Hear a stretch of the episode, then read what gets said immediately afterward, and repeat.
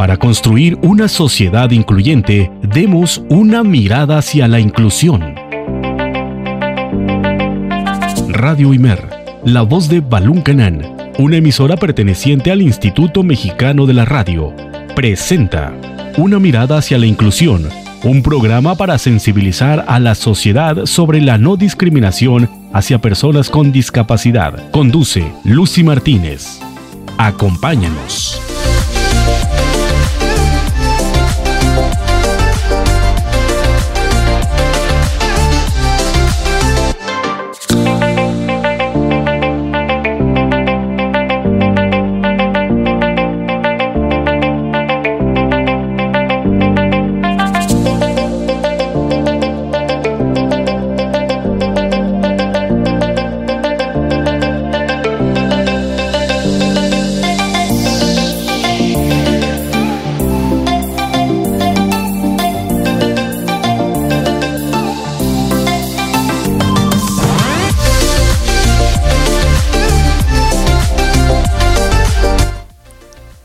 Imer 107.9 FM y 540 de amplitud modulada.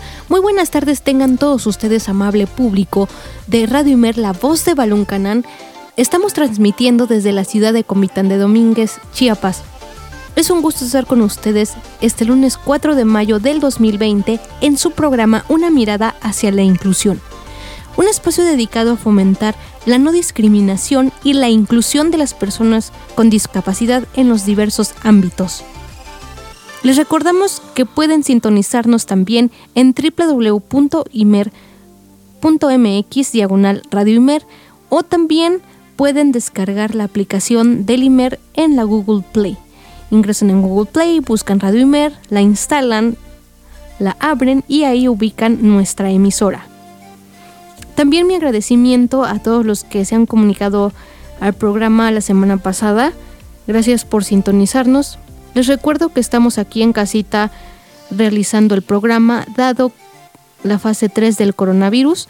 Así que también queremos mandar un saludo muy cordial y muy afectuoso a mi amigo de emisora, el licenciado Enrique Guzmán, quien está seguramente en cabina programando lo mejor del IMER para todos ustedes. Un saludo también a todos, todos los que nos escuchan. Soy Lucía Martínez y te invito a que me acompañes estos 60 minutos para que disfrutemos de una mirada hacia la inclusión. También buen provecho a todos los que nos están sintonizando a la hora de la comida. Compartan el programa, comuníquense con nosotros también a nuestros medios de comunicación y más adelante les daremos respuesta a sus inquietudes, pero por favor hagan suyo este programa, interactúen con nosotros. Sé que hay muchas dudas acerca de la discapacidad y que muchas veces nos da pena preguntar por qué van a decir y qué van a decir de mí que, que no conozco.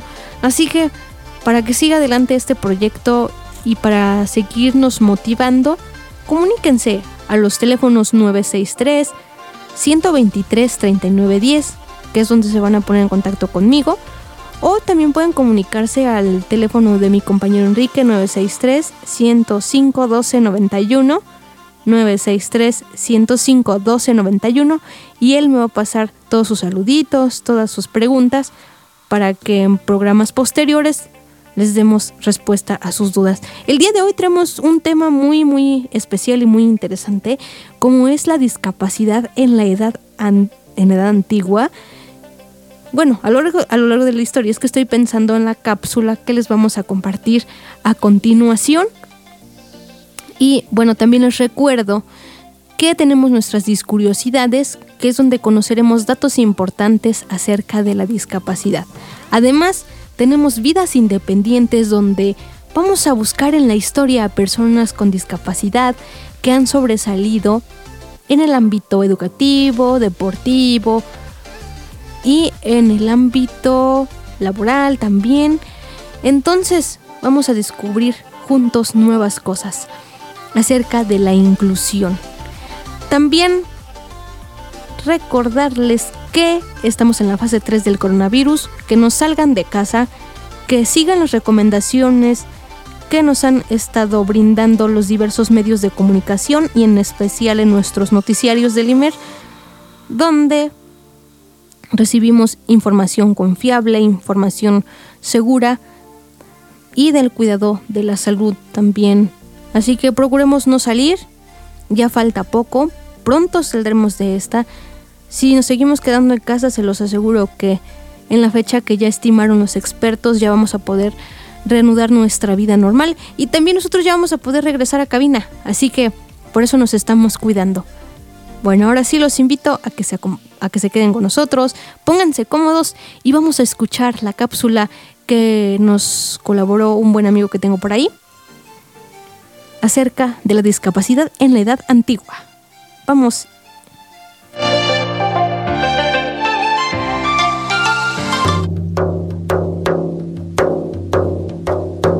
Discapacidad en la edad antigua. La historia de la discapacidad se empieza a entender desde la época de los antiguos griegos, específicamente en Esparta, donde los bebés que nacían con algún tipo de discapacidad, tanto física o intelectual, eran exterminados, costumbre que perduró durante muchos siglos. Los espartanos de la antigua Grecia arrojaban desde el monte Taigeto a las personas con discapacidad, pues no querían que en su bella y floreciente ciudad existieran personas diferentes. El filósofo romano Lucio Séneca, que vivió del año 4 a.C. al 65 después de Cristo, explicaba: Matamos a seres deformes y ahogamos a niños que nacen débiles, enfermizos y deformados. No actuamos así por ira o enfado, sino guiándonos por los principios del raciocinio. Separamos lo defectuoso de lo saludable. El infanticidio formaba parte del llamado modelo de la prescindencia o negativo, la discapacidad tendría su origen en causas religiosas, siendo un castigo de los dioses. También se consideraba que las personas con discapacidad transmitían mensajes diabólicos. Las vidas de estas personas no merecían ser vividas y por lo tanto su existencia era considerada como innecesaria. En las antiguas culturas primitivas se abandonaba y se dejaba morir a los niños deformes o con discapacidad. En algunas sociedades de la antigüedad, el destino de las personas con discapacidad era la muerte. Si eran adultos se les apartaba de la comunidad. Se los consideraba incapaces de sobrevivir una existencia acorde con las exigencias sociales establecidas. Esto cambió en los años 400 tras la reforma de Pericles, cuando se comienza a atender a esta población en centros asistenciales. En Asia los abandonaban en el desierto y los bosques. En India los dejaban en la selva y los echaban en un lugar llamado Sagrado Ganges. Y los antiguos hebreos creían que los defectos físicos eran una marca del pecado.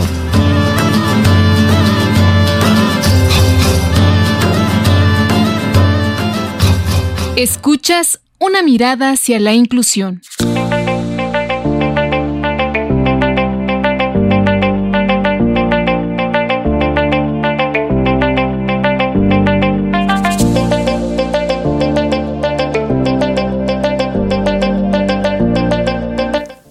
Ya estamos de regreso en su programa Una mirada hacia la inclusión.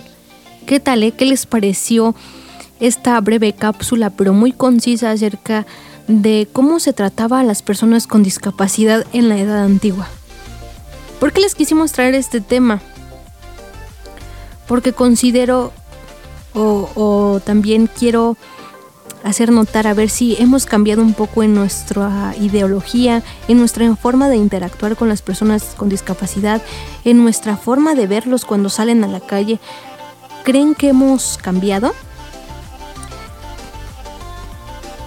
¿Creen que hace falta algo para mejorar el trato hacia las personas con discapacidad? ¿Por qué creen que es mejor empezar a hacer conciencia acerca de la inclusión? Si pueden, respondan estas tres preguntas, porque queremos saber su punto de opinión. Continuando con este tema de la discapacidad de la, edad antigua, recordamos que los indios Masai mataban a las personas con discapacidad y que nacían también con una malformación. También seguimos el recorrido en África Oriental. Ellos ahuyentaban al demonio utilizando a las personas con discapacidad. Otros, en Sudán, por ejemplo, creían que las personas con discapacidad eran obras de los malos espíritus. En Malasia, por ejemplo, las personas con discapacidad eran considerados como verdaderos sabios. Muy interesante, ¿verdad? En nuestra cultura, la cultura maya tomaba a las personas con discapacidad como hombres sabios, como ejemplos. Y al contrario de las demás culturas que ya mencionamos, ellos los tomaban en cuenta para, para una toma correcta de decisiones. De hecho, se inspiraban cuando hacían algunas esculturas eh, en, en, los rostros de estas personas. Como dato, dato curioso también los olmecas, más conocidos también por fabricar estas cabezas grandes y con estas facciones muy prominentes, muy extravagantes, pues ellos también veneraban, por ejemplo, a las personas que tenían síndrome de Down y este tipo de situaciones. Entonces, eso es un poquito de cómo las diferentes culturas veían a la discapacidad. También en Malasia, las personas con discapacidad eran considerados como verdaderos dioses.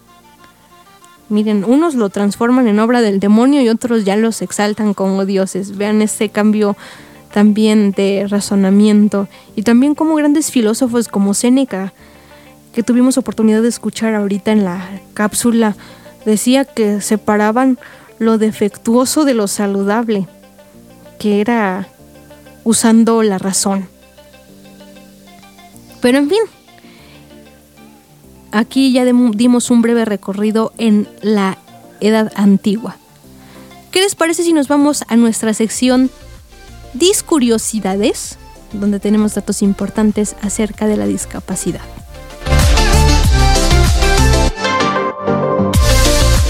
Discuriosidades. Aprenderemos datos importantes que desconocemos sobre la inclusión y personas con discapacidad.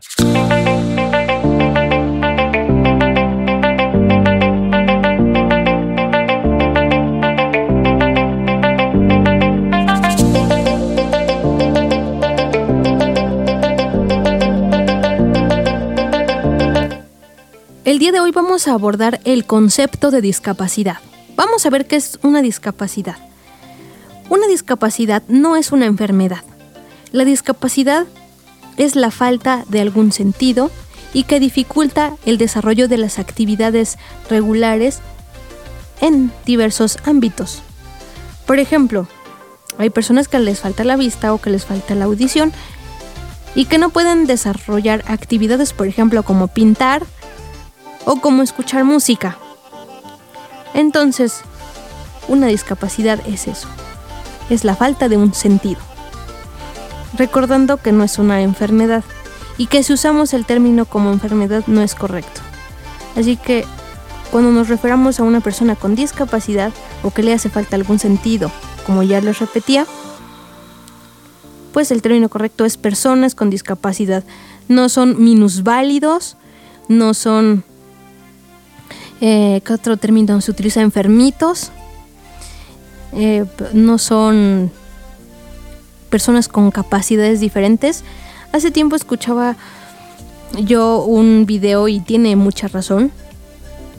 Eh, y, y más adelante vamos a tocar a esta gran mujer que dijo que una persona con capacidades diferentes como que no se le hace correcto porque dice que ni que fuéramos vasos o recipientes de almacenamiento para ser de, capacidad diferente.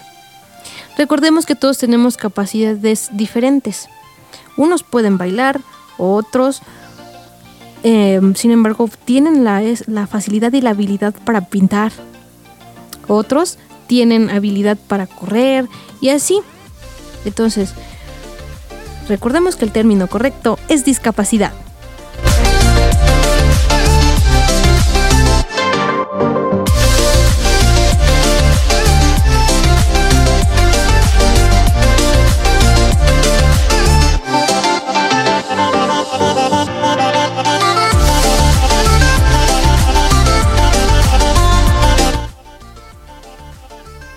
Ya estamos de regreso, ya concluimos nuestra sección de discuriosidades.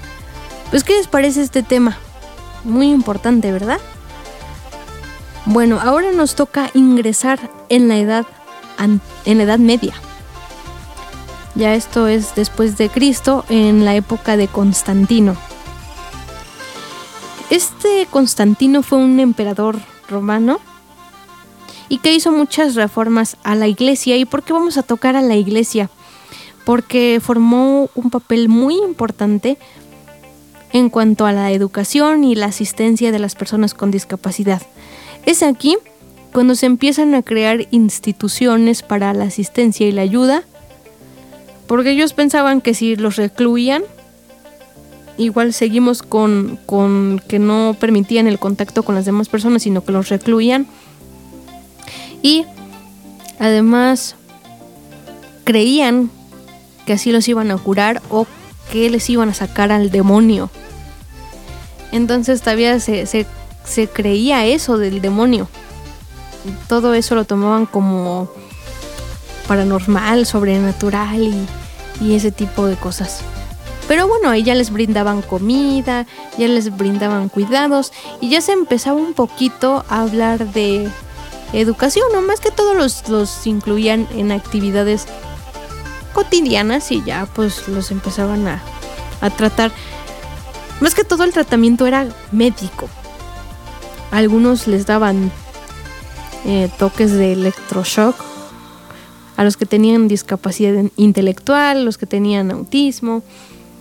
Entonces era muy, muy, muy compleja la situación Aquí también en Roma se seguía haciendo lo mismo que en Grecia, los arrojaban al vacío para eliminar lo impuro, lo inapropiado, lo defectuoso, como decía el famosísimo Séneca. También no había ninguna disposición estatal para las personas con discapacidad. Entonces es aquí cuando se crea la ley de las doce tablas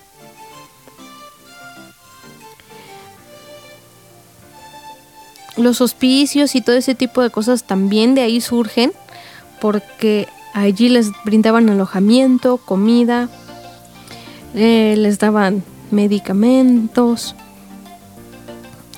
Y bueno, y aquí ya también se empezó, como les decía, el tratamiento médico y para algunos que tenían problemas en, en los pies o algo así, se empezó a, se empezaron a hacer cirugías ortopédicas y mm, otro tipo de tratamientos mentales. empezaron a cambiar un poco de actitud y ya se empezaba a reconocer en, en ese entonces, en esas sociedades, que las personas con discapacidad necesitaban apoyo, necesitaban atención y que se tenían que hacer responsables. Ya aquí no era como que el alejamiento, el abandono, el, el asesinato, Y, y entonces, pues así. En Inglaterra se empezaron a formar las leyes de pobres. Aquí es también donde se retoman muchos aspectos del asistencialismo y la ayuda a los pobres y a las personas con discapacidad. En España, por ejemplo, y, esta reina fue muy importante porque Isabel la Católica, por ejemplo, empezó a crear un hospital donde se les brindaba a los soldados que regresaban muy heridos de la guerra prótesis y algún otro tipo de tratamientos que, y aparatos que requerían para su recuperación. Entonces vemos aquí un, un recorrido muy muy importante en la historia y, es interesante conocer este aspecto. Continuamos con los demás puntitos que hay artistas también que se inspiraron y que hicieron obras y pintaron rostros de enanos agradables y todo ese tipo de cosas también en la Roma antigua en esa, en esa época también se usaban a los enanos a las personas con alguna deformidad como atracción para el circo, porque para los que no recordamos un poquito de historia, pues el circo viene de Roma y entonces ahí se empleaban a este tipo de, de personas para, para atracción, usaban a jorobados, enanos y ese tipo de cosas. También José de Rivera pintó un muchacho con un pie deformado. La burguesía capitalista ya empezó a sacar a las personas con discapacidad de las calles. Entonces ya les empezaban a, dar dinero y, y crean instituciones para crear niños sordos, niños ciegos y darles mayor atención educativa y también, pues más que todo era el aprendizaje de habilidades de la vida diaria. Y aquí ya vamos avanzando. Y aquí ya empezamos a entrar en el siglo XVII y XVIII. Aquí a las personas con discapacidad intelectual se les empezaba a tratar como personas retrasadas mentales, personas idiotas eh, y ese tipo de palabras peyorativas que se usaban en ese entonces. Y hasta la fecha hay personas que siguen tomando este término de personas retrasadas o, tontas, ¿no? También se les eh, denominaba dementes, débiles mentales, imbéciles, diferentes, locos. Y ya, la, ya en el siglo XVII, eh, también Europa, en Europa, perdón, en Gran Bretaña, ya empiezan las investigaciones para la educación de personas sordas. Entonces son ese tipo de esfuerzos que se han ido realizando a favor de las personas con discapacidad. Poco a poco nos vamos introduciendo a una mayor conciencia, no del todo, pero ya son grandes avances y también vienen los Montepío laborales. Es decir, Aquí se les daba a personas eh, con discapacidad empleo, empleos muy básicos, porque aún hoy en día hay personas con discapacidad que no tienen empleo por muchos factores. Ya más adelante vamos a tocar este tema sobre la inclusión laboral de las personas con discapacidad, pero bueno, esto es un, un poco de de lo que se hacía en esa época con este tipo de personas. ¿Qué les parece si nos vamos a nuestras vidas independientes y ahorita regresamos con más de una mirada hacia la inclusión y em, la edad eh, media? Ya nos vamos acercando a nuestra edad, a nuestra etapa actual.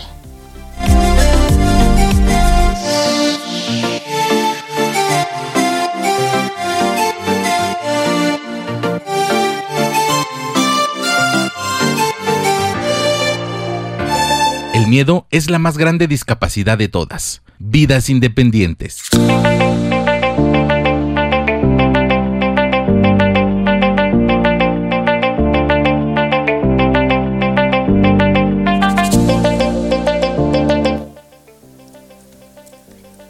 El día de hoy vamos a tocar a un gran deportista paralímpico como fue Ed Owen.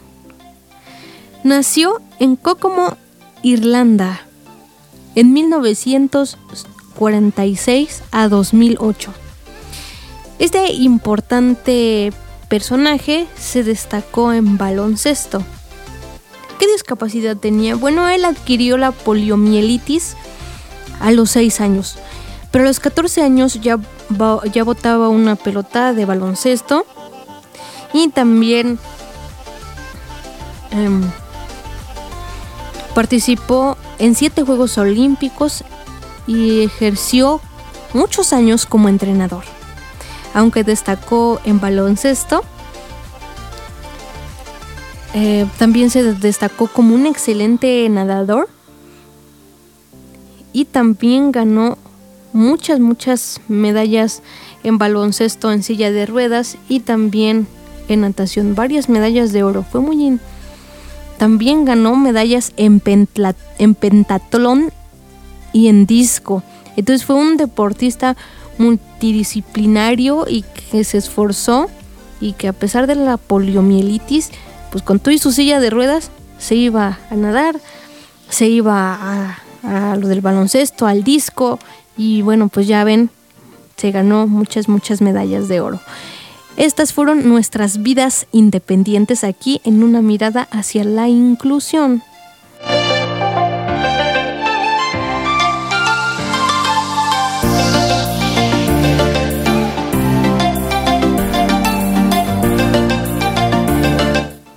Les recordamos que pueden plantear sus dudas en nuestros diversos números telefónicos que tenemos disponibles para todos ustedes en el 963-123-3910 y en el 963-105-1291 donde igual nuestro compañero me va a enviar sus preguntas para pasarlas en el próximo programa y, y dar a conocer las respuestas. Así que interactúen por favor con nosotros, no tengan miedo, no tengan pena. Aquí estamos hablando de incluirnos, de incluirnos todos y de eso se trata, no, no vamos a juzgar a nadie ni, ni nada por el estilo.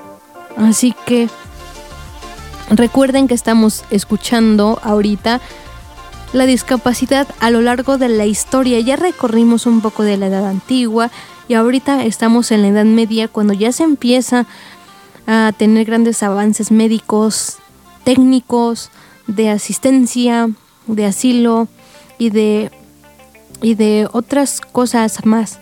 También ya vimos qué es la discapacidad, em, vimos nuestras vidas independientes y retomando el tema, y en el siglo XVII nos quedamos. Aquí ya empieza el absolutismo. Entonces ya el Estado toma control de los hospitales, de los asilos y de los hospicios, porque recordemos que la iglesia era quien tenía el control de ese tipo de cosas. Entonces ya aquí el Estado brinda el dinero para la manutención de estos de estos de estas instituciones. También surgen reales y se van creando eh, se van creando puestos para puestos laborales para las personas con discapacidad y para los inútiles como se les denominaba en ese entonces. O sea, si vemos nuestra actualidad, no hemos cambiado mucho en ese aspecto. ¿Qué es lo que hace nuestro Estado? ¿Qué es lo que hace el gobierno? Pues aquí les va un apoyo y muy poco de educación y muy poco de salud y muy poco de, de todo. De todo, de todo, de todo. Entonces, sigamos dando un recorrido. Pero ¿qué les parece si nos vamos a una pausa y ahorita regresamos con más en una mirada hacia la inclusión. Soy la licenciada Lucía Martínez.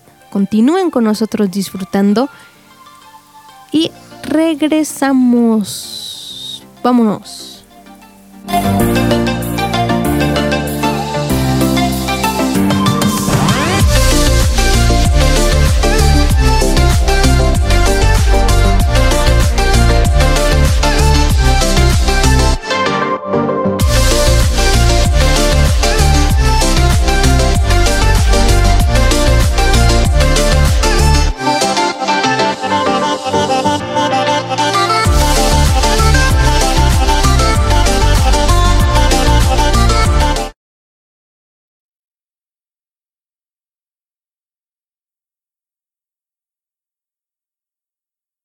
La participación es un derecho, no un privilegio. Continuamos.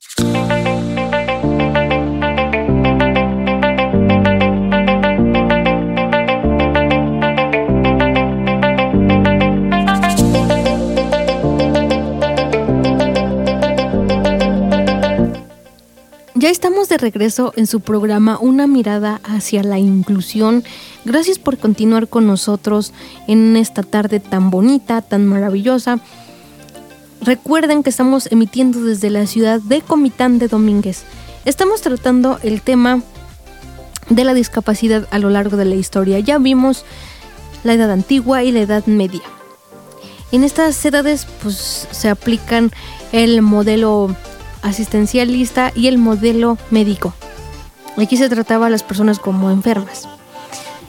Por poner un ejemplo, en la Segunda Guerra Mundial, y ahorita vamos a escuchar la participación de una persona con, de dos personas con discapacidad, que nos van a mostrar su perspectiva de cómo ven ellos, si hemos cambiado, si no. Entonces, ahorita les vamos a, a dar paso a que participen. Pero bueno, retomando la Segunda Guerra Mundial, Hitler, este gran, pues porque era grande, muy inteligente, pero, pero muy malo porque mandó a matar a las personas con discapacidad por considerarlas enfermas, por considerarlas una carga. De hecho, hoy en la actualidad todavía se sigue pensando ese tipo de cosas, que las personas con discapacidad no deberían existir porque son una carga, porque no sirven para nada porque solo estorban a la, a la sociedad. De hecho, escuchaba yo un testimonio hace tiempo que decía que las personas con algún tipo de discapacidad no deberían asistir al cine porque el cine pues no estaba hecho según para las personas con discapacidad. Entonces, creo que sí en muchos aspectos hemos cambiado. Por eso hemos estado hablando de la inclusión educativa, como lo tratamos en programas anteriores donde estuvo con nosotros la maestra Lucinda y nos decía, sí es un reto para nosotros, pero también debemos de capacitarnos, de actualizarnos, de concientizarnos más. Por eso también les recordamos o le pedimos a nuestra amable audiencia que si tienen niños acérquelos a este tipo de programas, acérquelos a la radio. Porque es muy importante que ellos sepan acerca de la discapacidad. Nadie, nadie está exento de tener alguna discapacidad. A mí hace un tiempo, hablando de, del cambio de ideología y ese tipo de cosas, yo iba, me parece que en la secundaria. Y entonces a veces los compañeros hacen bromas, hacen juegos. Y un maestro dice, ¿quién, eh, ¿quién dio un resultado equivocado? Porque estábamos en una materia, no recuerdo cuál. Me parece que era química. Entonces, la química de repente es un poco complicada por las fórmulas y ese tipo de situaciones. Entonces, un compañero se equivocó y dijo el maestro, ¿quién se equivocó?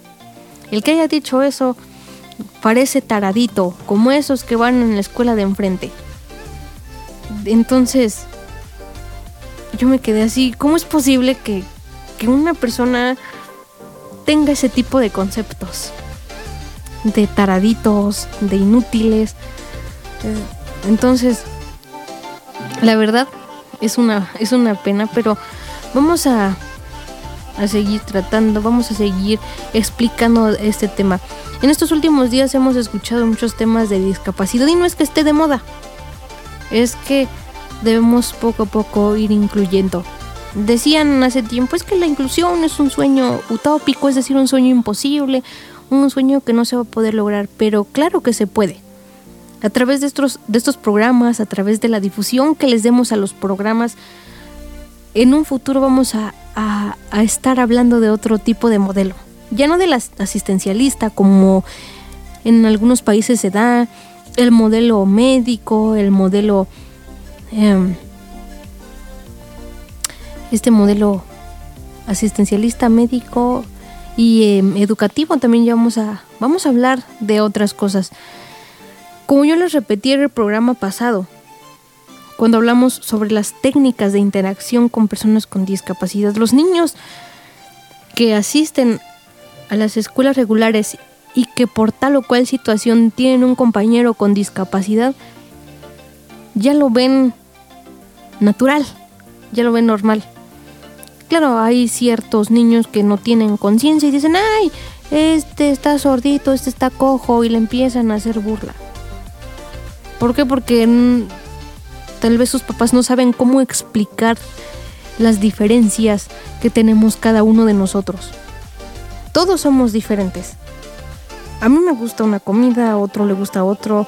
A mí me gusta un color, a otra persona le gusta otro. A mí me gusta un programa de televisión, a otra persona puede que no le guste. Entonces todos somos diferentes. Pero siempre debe haber equidad e inclusión. ¿Y en qué consiste? En el respeto de, de, las características de cada uno, en el respeto de las ideologías, en el respeto de muchas situaciones. También hay otra cosa que yo comentaba y que decía, a veces también nosotros como personas con discapacidad pedimos inclusión, pedimos aceptación por parte de la sociedad en general. Pero muchas veces nosotros como personas con discapacidad también no nos apoyamos entre nosotros mismos, no nos apoyamos con nuestros semejantes. ¿Qué hacemos? Hacemos una, mala competencia, eh, a veces hasta le ponemos un, pequeño obstáculo a, a mi compañero que tiene cierta discapacidad. Entonces, no debe ser esto. Debemos participar todos en conjunto, debemos estar eh, sanos, debemos estar atentos a todo lo que pasa a nuestro alrededor. Y hablando de estar atentos de lo que pasa a nuestro alrededor, recuerden seguir las recomendaciones, lavarse las manos correctamente, utilizar cubrebocas cuando salimos a la calle, utilizar guantes si se puede, mascarillas, bueno, todo ese tipo de cosas. Para salir pronto del coronavirus, esta enfermedad sí existe.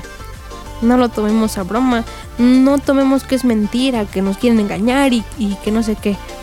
Todos tenemos derecho a tener dudas, pero también debemos investigar en fuentes confiables y escuchar las diversas opiniones para una correcta inclusión. ¿Qué les parece si vamos a escuchar la participación de algunos compañeros que tenemos por ahí acerca del cambio de ideologías y, el, y del trato hacia las personas con discapacidad? A tu pregunta, siento que sí y a la vez no. Sí, porque bueno, según entre comillas ha entrado lo que se le llama la inclusión en el nivel educativo, social, cultural, deportivo y a veces digo que no. Porque a veces no sé si porque no hay cultura, no sé a qué se deba. Eh, a veces la gente sí te trata bien cuando ya te empieza a conocer, cuando ve tus habilidades, pero cuando te ve por primera vez, te trata como que, ay, pobrecito, ¿cómo le explico? O sea, nos ve como tontitos y la verdad no lo somos, ¿no? Eh, yo te puedo decir de manera particular como estudiante, he visto que los docentes, alumnos me tratan bien. Al principio como que sí se les daba miedo acercarse y decir cosas o a veces decían, es que ¿cómo le explico? Y yo, eh, normal, solo descríbeme, ¿no? Las cosas, ¿no? En mi caso que soy una persona con discapacidad visual. Eh, pero cuando van tratando con personas con discapacidad, se desenvuelven. A veces digo sí y a veces puede ser que no. También esto viene desde casa, también con la educación que le des a los hijos, ¿no? Pero todo viene desde casa. Entonces, yo te puedo decir que sí y a la vez no. En el que la discapacidad ya no se refiere tanto a las limitaciones físicas, sino más bien a las limitaciones que te puede poner la sociedad ante una condición de vida. Entonces, creo que sí, sí ha cambiado la, la forma de tratar a las personas con discapacidad, pero evidentemente todavía hay mucha falta de cultura. O sea, el que hayamos avanzado y evolucionado en los modelos no significa que todas las personas nos traten de esa manera, ¿no? Como personas, sino todavía hay personas que de pronto pues te tratan diferente o piensan que eres un angelito o, piensan que estás enfermito y no puedes hacer muchas cosas. Creo que sí hemos avanzado mucho, pero todavía falta concientizar con relación al tema y sobre todo lograr que la gente sea más empática Reproducir.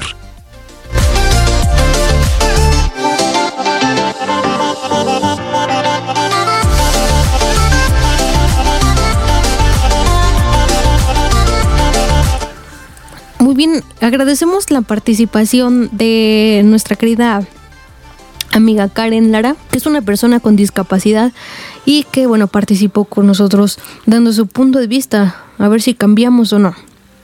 Ahorita les vamos a, a poner otro ejemplo de otra persona, otra opinión. A ver cómo es- hemos cambiado.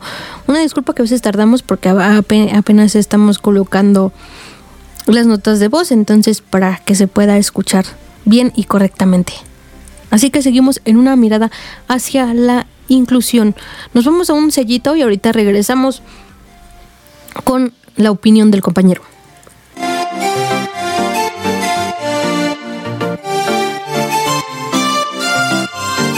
Escuchas una mirada hacia la inclusión.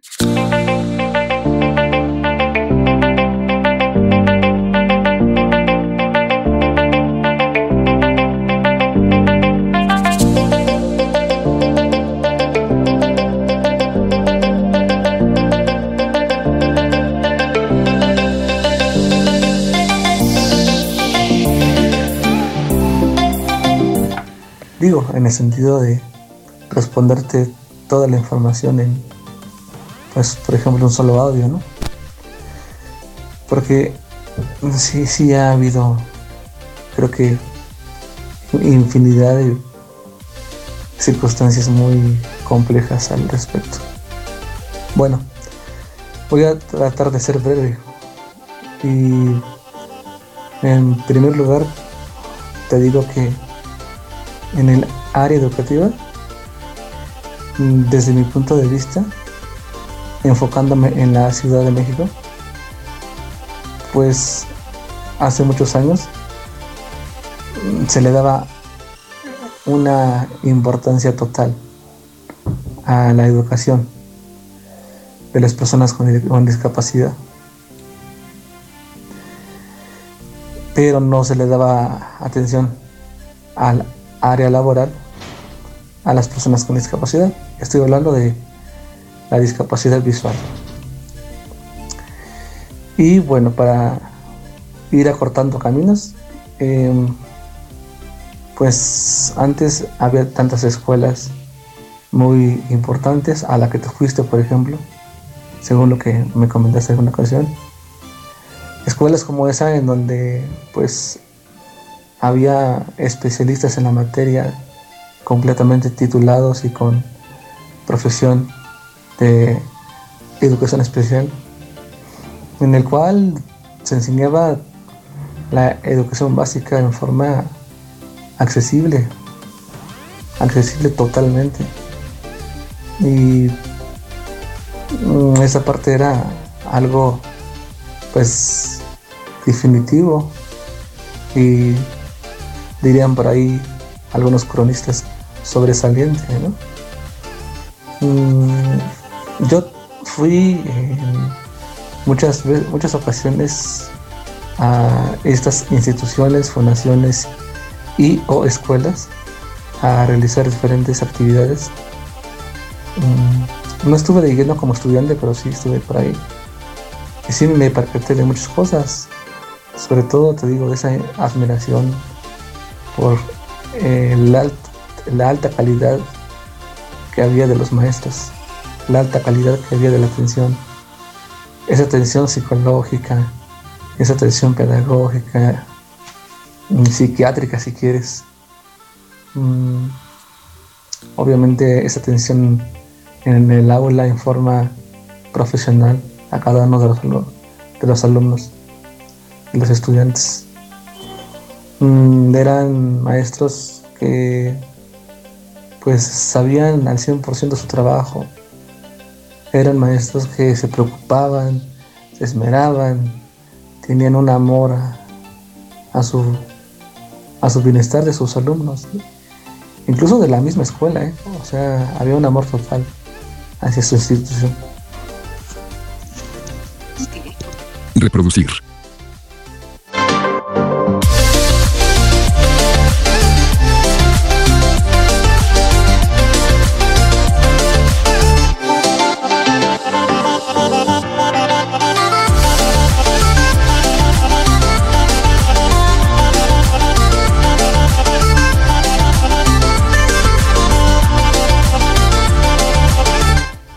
Gracias a los compañeros que participaron con nosotros, la verdad es muy importante su opinión desde los diferentes puntos de vista. Vimos el punto educativo, vimos el punto de vista como más social que nos comentaron los, los compañeros y cómo ha cambiado también la educación. Ahora ya es una educación integradora porque no se puede decir que es inclusiva porque aún hay muchos factores que no la hacen ser inclusiva, empezando desde la creación de la currícula, desde la infraestructura de las instituciones, desde la infraestructura también del, de los espacios públicos y bueno, también de las actividades que se realizan en los salones de clases. Pero retomando y ya yéndonos hacia 1824, en Múnich se crea el Instituto Industrial, que es el primer instituto del que se tiene referencia, que empezó a condicionar la creación de empleos y de capacitación para los mismos con las personas con discapacidad. Esta institución ya gozaba de jardines, ya les permitían salir más al exterior. Y ya llegando al siglo XX, en 1900, cuando eh, comienza, pues ya empieza el auge de la educación especial. De ahí proviene. ¿Qué es lo que se hacía en esa época? Pues habían maestros que por su interés, por su ilusión, decidían atender a este tipo de alumnos y entonces se separaban los grupos. Por ejemplo, si habían sordos, ciegos, personas con silla de, ruedas y personas con discapacidad intelectual, todos ellos eran separados en un grupo y no les permitían entrar al aula regular. Y por ejemplo les, enseñaban actividades diferentes como cocinar, tejer y actividades pues no tan acorde a sus capacidades. De hecho hasta los limitaban, los ponían a, a pegar bolitas, a ese tipo de cosas. Todavía muchas personas alcanzamos ese tipo de, de cosas en nuestra educación inicial, pero que también ayuda a estimular nuestra capacidad motriz, y ese tipo de cosas. Entonces ya vamos entrando a la integración. Eh, ya en los, en los 60, ya cuando se empiezan a, crear escuelas de educación especial específicamente y en una de ellas pues a mí me, tocó asistir y allí pues era una escuela donde asistían puros ciegos y era una escuela donde se aprendían los contenidos de la educación básica, es decir, todo lo que ven los niños de primaria, español, matemáticas, música, danza, deportes, todo eso llevábamos. Ya nos empezaban como a perfilar a una educación integradora. Ya después cuando se ingresa a la secundaria, pues ya entramos a la educación regular. Y aquí es muy importante que las personas con discapacidad tengan voz, tengan voto y que sepan que tienen derecho a la educación y a todo lo demás, a un empleo digno, a un empleo equitativo, a una educación eh, igualitaria, inclusiva, donde se nos permita participar. Que ya no se nos vea como personas que hay que asistir, que que hay que darles de repente una limosna porque somos capaces de hacer muchas cosas. Por ejemplo, en Comitán aquí hay instituciones que siguen acogiendo y ayudando a personas con discapacidad, como el CAM primaria que está en la cueva y la, el CAM que está en la calzada del Panteón. Ahí en, en el CAM de la cueva pues les van a enseñar todo lo relacionado a lo educativo. Y ya después, em, pues pueden asistir al CAM laboral donde les van a enseñar un oficio, donde ellos puedan tener un propio empleo, donde puedan desenvolverse correctamente y eficazmente.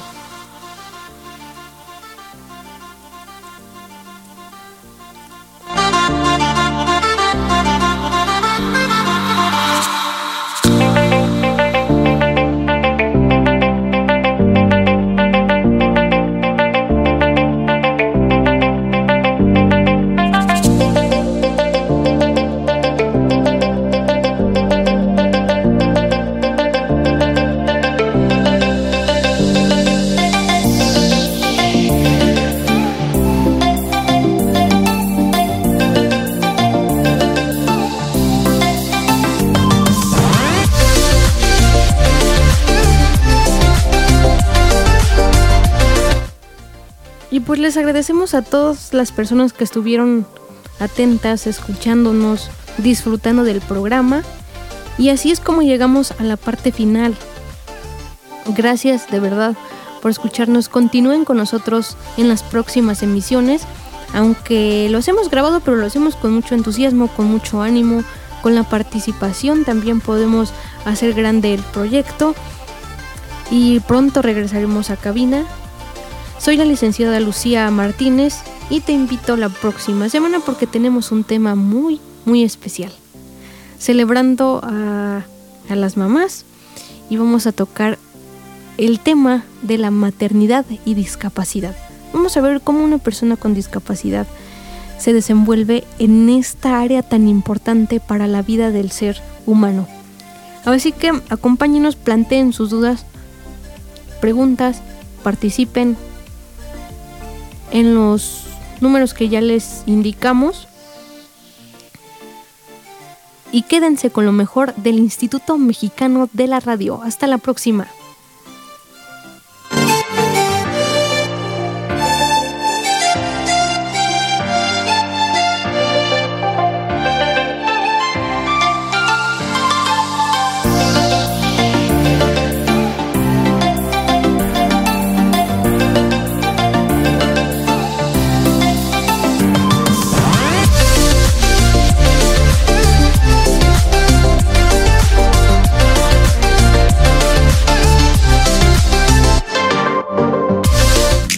Radio Imer, la voz de Balún Canán, una emisora perteneciente al Instituto Mexicano de la Radio, presentó Una mirada hacia la inclusión. Juntos, ayudemos a conformar una sociedad incluyente. Escúchanos en la próxima emisión de Una mirada hacia la inclusión.